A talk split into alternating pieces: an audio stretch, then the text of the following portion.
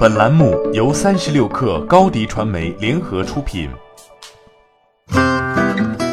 本文来自三十六氪作者王玉婵。自从二零一七年夏季在全球范围内上线以来，抖音海外版 TikTok 一直保持着昂扬的增长势头，但在今年三季度首次遭遇了全球下载量的下滑。移动应用数据分析公司数据显示，截至今年九月份的第三季度，TikTok 在 App Store、Google Play 积累的新用户预计为一点七七亿，同比下滑百分之四。对于一个一年前就已成为美国月度下载量和安装量最高的应用来说，市场是有限的，增速放缓也是正常的，但数据仍然值得拆开来看。作为2019年9月全球下载量最大的社交媒体应用程序，TikTok 单月安装量接近六千万。在此期间，该应用程序安装量最多的国家是印度，占其总下载量的百分之四十四，而美国则占其总下载量的百分之八。TikTok 增速缩水的主要原因在美国市场，二季度。该市场 TikTok 的新用户同比增速仅有百分之十六，而一季度还是百分之一百八十二。作为一家经常在 Facebook 上打广告的应用，TikTok 此前蝉联了四个季度 Facebook 最大应用安装广告商的席位，但在今年第二季度骤然跌出了前十。TikTok 缩减在 Facebook 上的广告投放，也许是因为其营收策略的调整，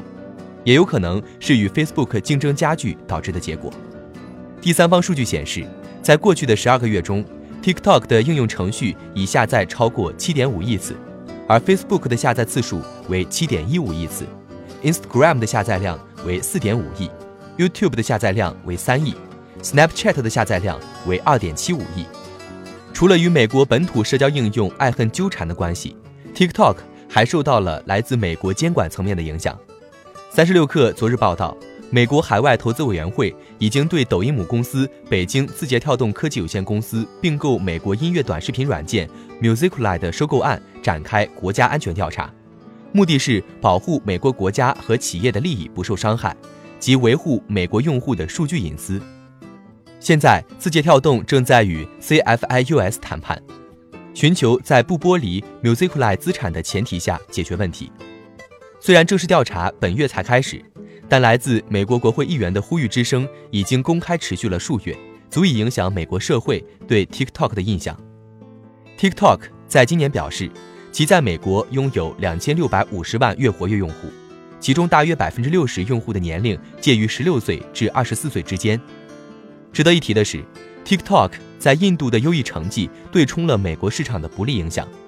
作为 TikTok 最大的市场，印度拥有超过两亿用户。虽然多次在印度政府那里惹上麻烦，字节跳动还是在该国实现了盈利。印度媒体报道，在印度运营的第一个完整年度，字节跳动实现了四千三百七十千万卢比的收入，三百四十千万卢比的净利润。欢迎添加 baby 三十六克 b a b y 三六 k r 加入克星学院，每周一封独家商业内参，终身加入学习社群，聊风口谈创业。和上万课友一起成长进化。高迪传媒，我们制造影响力。商务合作，请关注新浪微博高迪传媒。